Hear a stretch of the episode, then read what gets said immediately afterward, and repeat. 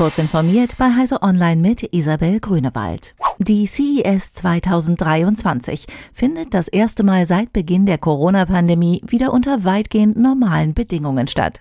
Bis zum 8. Januar werden rund 100.000 Besucher in Las Vegas erwartet.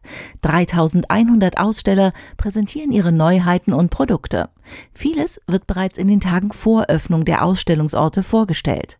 AMD zeigt neue Prozessoren für Notebooks mit Zen 4 Architektur und RDNA 3 Grafikeinheit, allerdings nur in ausgewählten Modellen.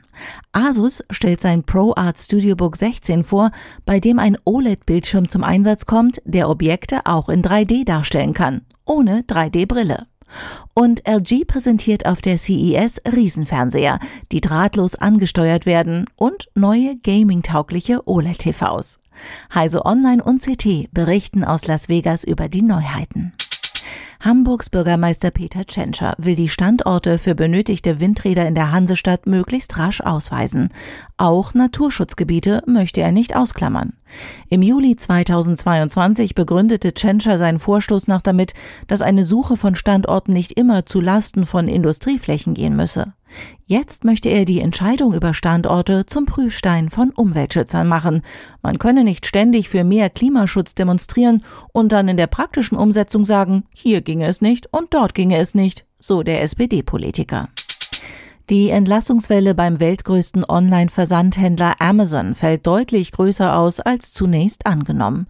Vorstandschef Andy Jassy kündigte in einem Memo an die Beschäftigten und im Unternehmensblog die Streichung von mehr als 18.000 Stellen an.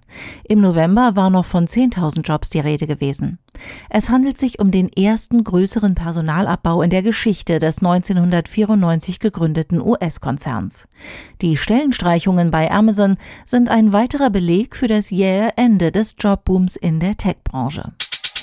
Der in die Jahre gekommene Foto- und Videodienst Multimedia Messaging Service, kurz MMS, wird beim Mobilfunkanbieter Vodafone eingestellt. Wie das Mobilfunkunternehmen mitteilte, können ab dem 17. Januar keine MMS mehr über ihr Mobilfunknetz verschickt werden. Nach 21 Jahren sei es Zeit für die Abschaltung. Bei der Telekom sind Versand und Empfang von MMS noch bis Ende 2023 möglich und auch O2 könnte zum Jahresende den Ausknopf drücken. Diese und weitere aktuelle Nachrichten und alle Infos zu den Neuheiten der CES finden Sie ausführlich auf heise.de.